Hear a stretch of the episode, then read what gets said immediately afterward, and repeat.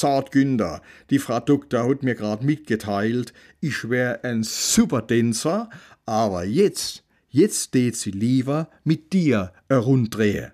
Ich weiß ja nicht warum, aber ich steht mal sagen, ihren Wunsch ist mir Befehl, Militi. Allerhob. Erst jetzt hatte Kommissar Günther bemerkt, dass Kornfeld Inga Mertens wieder zurückbuxiert hatte, wodurch er sich noch verlorener vorkam. Jetzt gib mir mal die Teller, die Bläde. Ah, Günther, du bist so upraktisch. Kornfeld drehte sich zur Bühne und brüllte. Rossi, jetzt hat! Der gerade laufende Song Are You Lonesome Tonight wurde abrupt beendet, es ertönte die Gitarre von Eric Clapton. Oh nee. Kommissar Günther stöhnte vernehmlich. Sie müssen natürlich überhaupt nicht mit mir tanzen. Inga Mertens, der diese Reaktion nicht entgangen war, baute sogleich vor. Ah, nee, jetzt geht es schon wieder los. Er war drauf und dran, sich wieder die beiden Teller zu schnappen. Äh, das, das ist jetzt nicht mehr Ihnen. Kornfeld wiegte sich bereits im Takt und raunte ihm ins Ohr. Herrstes Günder, das ist dein Lied, das ist euer Lied. Extra ausgesucht, für dich, für euch.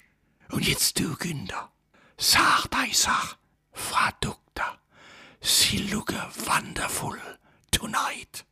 Auf, bring's, das funktioniert, ich garantiere dir das. Wie angewurzelt blieben Kommissar Günther und seine mögliche Tanzpartnerin unentschlossen in stabiler Entfernung voneinander stehen. Aus der Ferne hatte Wiebgefräse das seltsame Schauspiel beobachtet, und sie ahnte, was in Kommissar Günther gerade vor sich ging. Es lag nicht an Inga Mertens, es lag nicht daran, dass er nicht tanzen wollte, es lag eindeutig nur an einem an der Musik. Kurzerhand sprang sie auf die Bühne und stöpselte ihr Smartphone an die Anlage. Dem fragenden Blick von Rosi Kornfeld begegnete sie mit einer hektischen, keinen Widerspruch duldenden Geste. Hören Sie, das ist jetzt überaus wichtig, Rosi. Vertrauen Sie mir, ich kenne den Mann. Machen Sie den Clapton weg. Wenn? Die Musik. Aus, sofort, bitte.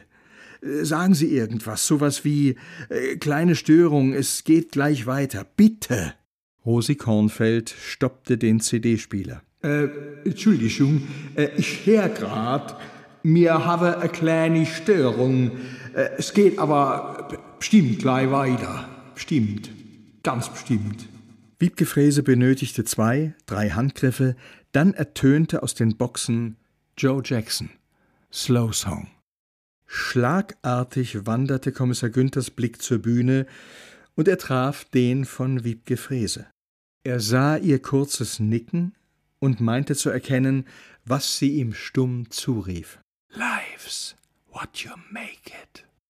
Und ohne zu zögern nahm er Inga Mertens bei der Hand und zog sie auf die Tanzfläche. Unbeholfen wie immer, aber bestimmter denn je.